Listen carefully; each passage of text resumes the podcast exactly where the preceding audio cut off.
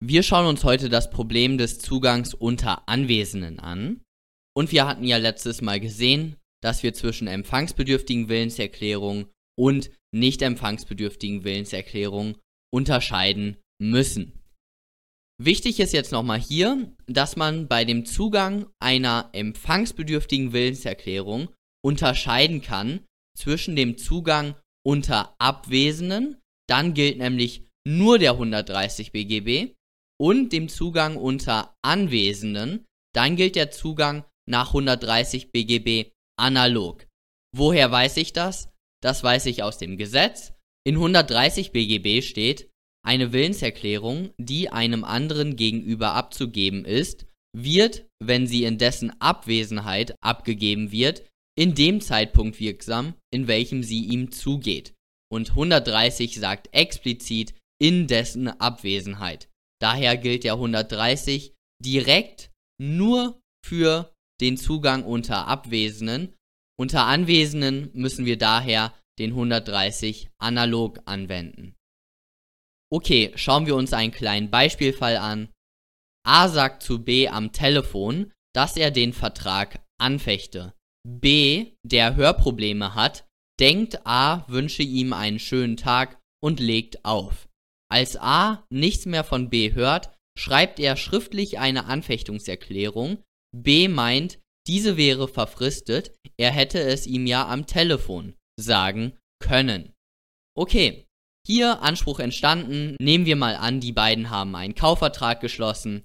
Gibt's ja nichts zu im Sachverhalt, aber nehmen wir mal an.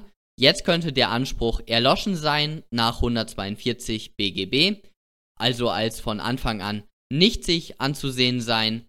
Das setzt voraus, dass es ein anfechtbares Rechtsgeschäft gibt. Das heißt, es braucht einen Anfechtungsgrund. Nehmen wir mal an, hier gibt es einen Anfechtungsgrund nach 119 Absatz 1 Satz 1 Variante 1. Dann brauchen wir aber zusätzlich noch eine Anfechtungserklärung innerhalb der Anfechtungsfrist. Und hier gibt es das Problem. Die Anfechtungserklärung ist eine empfangsbedürftige Willenserklärung. Daher braucht es auch hier des Zugangs, um dass die Anfechtungserklärung wirksam wird. Hier liegt eine Abgabe vor, Entäußerung in Richtung des Erklärungsempfängers, sodass mit Zugang gerechnet werden kann. Das ist hier unproblematisch gegeben.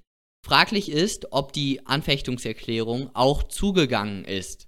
Und hier gibt es das Problem des Zugangs unter Anwesenden. Hier gibt es im Wesentlichen zwei Ansichten. Einmal die strenge Vernehmungstheorie und einmal die eingeschränkte Vernehmungstheorie. Die strenge Vernehmungstheorie sagt, der Empfänger muss die geäußerte Willenserklärung perfekt verstehen. Wenn er sie nicht perfekt versteht, dann geht sie auch nicht zu und wird deswegen auch nicht wirksam. Hierfür spricht im Wesentlichen der Schutz des Empfängers.